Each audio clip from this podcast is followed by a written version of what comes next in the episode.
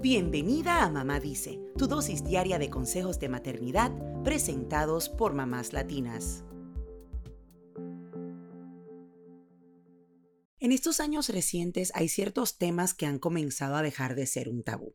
Entre estos destacan el interés creciente por darle importancia a la salud mental, al amar nuestro cuerpo tal y como es y al compartir esas experiencias de acoso y agresión sexual dentro del movimiento MeToo que en español se conoce como yo también. Es importante que continuemos hablando de estos temas abierta y públicamente, pues hace falta que nos sigamos educando. Sin embargo, resulta chocante ver que el hablar de nuestra realidad o decir nuestras verdades muchas veces resulta contraproducente y viene acompañado de cierto juicio, vergüenza y hasta humillación. En particular, hay un grupo que veo que constantemente es atacado, las mamás.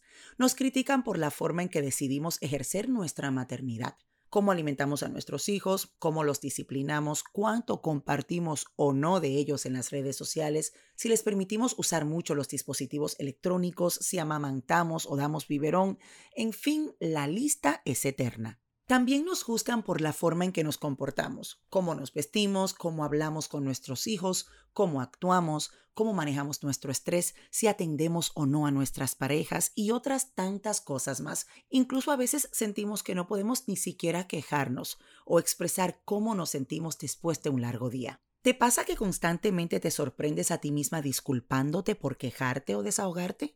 ¿Sientes algún tipo de vergüenza o la necesidad de disculparte cuando alguien llega a la casa y la encuentra desorganizada porque tú simplemente no has tenido el tiempo de organizar?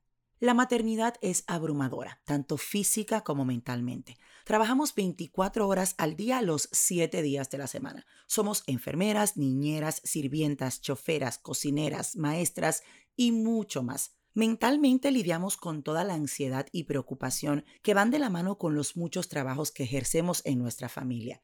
Y eso sin mencionar nuestras luchas personales, cómo nos sentimos, el afán por vernos y sentirnos mejor, las relaciones con los demás y las ocupaciones que podemos tener fuera de casa. Cada madre tiene sus propios desafíos y no necesitamos el estrés adicional de los juicios de otras personas para hacernos sentir peor. Y tampoco necesitamos que otras personas, especialmente otras mamás, nos hagan sentir mal por lo que sentimos o decimos. Cuando compartes tus experiencias y dificultades, te darás cuenta que siempre habrá alguien en la misma situación que tú. Entonces, no te avergüences de hablar sobre cómo te sientes y sobre los retos y frustraciones de la maternidad. Te animo a que lo hagas, porque es evidente que hay que acabar con ese mito de que las madres debemos ser mujeres perfectas con superpoderes. Recuerda que somos humanas.